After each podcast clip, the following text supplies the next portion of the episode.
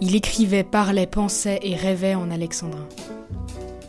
Un jour, il perdit pied et décida de faire une année de césure.